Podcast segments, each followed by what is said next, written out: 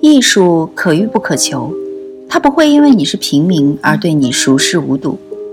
也不会因为你是王公而对你青睐有加。与同听艺术，带你感受艺术的奥秘和热情的世界。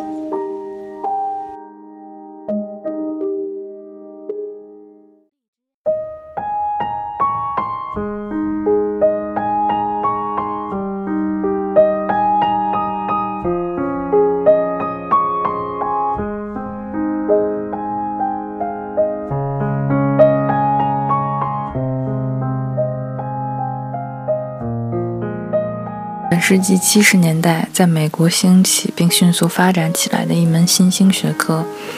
它的产生有着极其特殊的文化背景。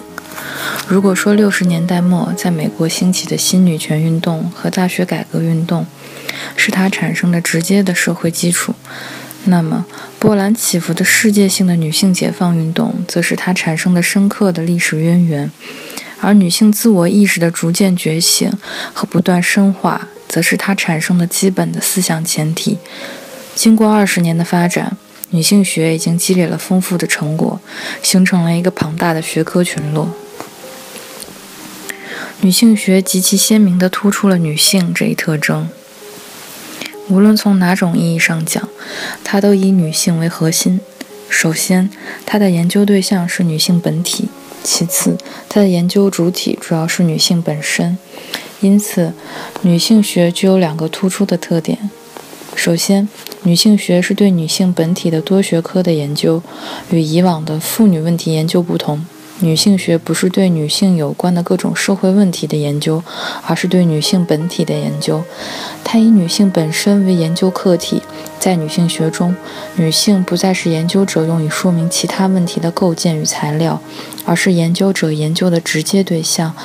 正因为女性学研究的对象是女性本体，是女性这一活动着的活生生的群体，因此，女性学就不是对女性本体的单视角的考察，而是对女性本体的多视角度的研究。纵观女性学的现有成果，我们可以看到，女性学涉及到了社会科学和自然科学的诸多领域。在政治学、经济学、社会学、历史学、人类学、法学、心理学、生物学等多种学科中，我们都可以发现它的踪迹。它力图从多种角度阐明不为人们所认识的女性的历史与现实。其次，女性学是从女性意识出发，对既有学问的全面质疑和重新阐释。在女性学研究者看来，人类文明的整体构架是极不完善的。它只是一座按照男性的意志而构筑起来的大厦，它的顶端永远飘扬着男性的旗帜，它的钟声永远为男性而鸣响。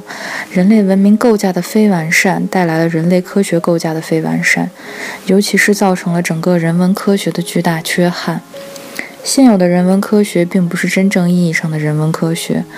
而是男文科学。因为它只是男性意识的结晶，它始终无视女性的观念和意识，无视女性对人类文明和人类历史的积极贡献。因此，它只能反映男性对世界的认识，只能代表男性对男性之谜的解答。既有的政治学只是男性的政治学。它建立在女性与政治生活绝缘的基础之上，它无视女性的政治权利，无视女性特有的政治观念、政治意识和政治心理。既有的经济学只是男性的经济学，它描述的只是男性的经济活动，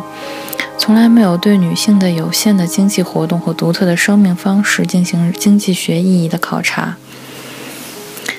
既有的历史学也只是男性的历史学，男性的历史被当作普遍的人类史呈现于世。既有的心理学也只是男性的心理学，它建立在对性别角色的传统假设之上，它以男性心理为规范，而把女性心理作为规范中的变异现象，因而它无法真正的揭示女性特殊的心理规律。不仅政治学、经济学、历史学、心理学等学科充满了男性的偏见，现有的其他一切人文科学，包括某些自然科学，都散发着男性的气息。因此，女性要真真正的认识自己，就必须对既有学问进行全面质疑，并以女性的观点对之进行全新的阐释。这是女性学思考的逻辑起点。因此，女性学是这样一门学科，它是一门新兴的综合性学科，它以女性为研究对象和研究主体，它是对女性本体的多学科的研究。它是从女性意识出发，对既有学问的重新阐释。女性学的基本构架，女性学基本性质决定了女性学的基本构架。由于女性学是一门综合性的学科，由于女性学以女性为中心向人文学科全面渗透，因此女性学的结构就不是一个简单结构，而是一个复合结构，是一个以以女性为中心的放射状的圆形网络结构。这个放射状的圆形网络结构可以划分为三个大的区域，即社会科学、自然科学和艺术三个扇面区。之所以这样划分，是因为女性学是一门人文科学，而人文科学是一个集合概念，它既不是单纯的指向社会科学，也不是单纯指自然科学，而是指与人有关的各门学科的综合。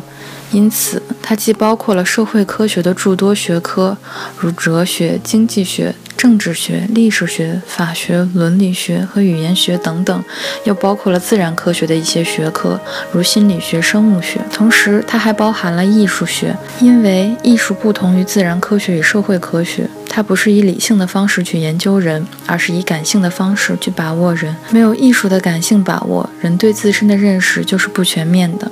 因此，人文科学是一个庞大的学科群落，它可以划分为自然科学、社会科学和艺术三个区域。也正因此，所以作为一门人文科学的女性学就拥有了三个扇面区。第一个扇面区，社会科学，这是研究女性问题最坚实的基地，是女性学者研究最丰富的思想库。对于女性问题的探讨。几乎涉及到社会科学的各个领域，在政治学、经济学、社会学、人类学、历史学、法学等等学科中，我们都可以看到对女性之谜的解答。为此，我们将概述几个主要的方面。政治学意义上的女性学建立在对传统政治学的批判之上，它力图从女性的立场出发，探讨女性与政治的相关性。第一，它试图从政治学的意义上确证女性的政治权利，阐述女性独特的政治观点和政治意识。第二，它试图从社会政治的历史发展中描述女性的政治命运。第三，他试图探讨女性参政的具体活动，以及这些活动对于整个社会政治生活和政治学科直接影响。因此，具有强烈的政治色彩的女权运动和女性解放运动是他研究的重要课题。经济学意义上的女性学，主要是从经济学的角度探讨女性的有关问题。它同样包括理论研究、历史考察和具体分析三个层次。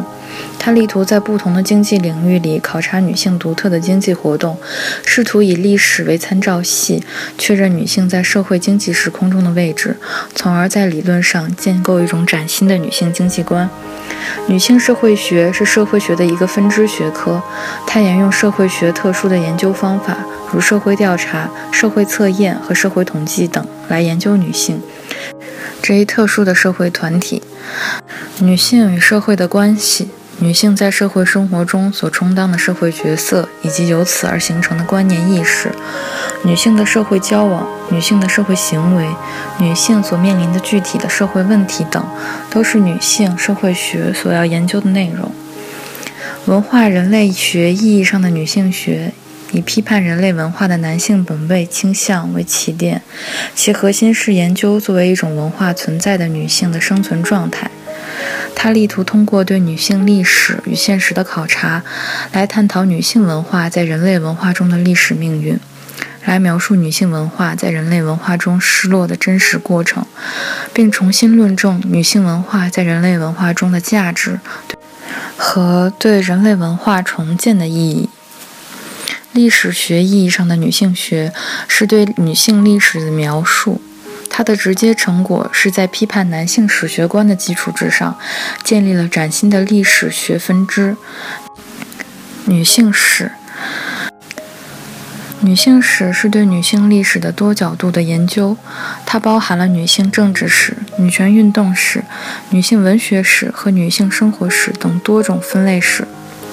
女性史的建立不仅为女性了解自身提供了可靠的历史资料，同时，也建构了一种以女性意识为主导的女性历史观，从而弥补了传统历史学由于女性的遗忘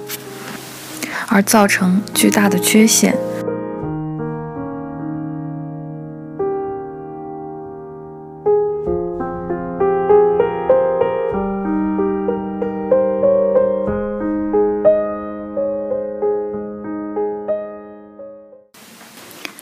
感谢大家关注与同听艺术，我是主播小绿。把你喜欢的文章发给我们，然后让我们分享给更多人吧。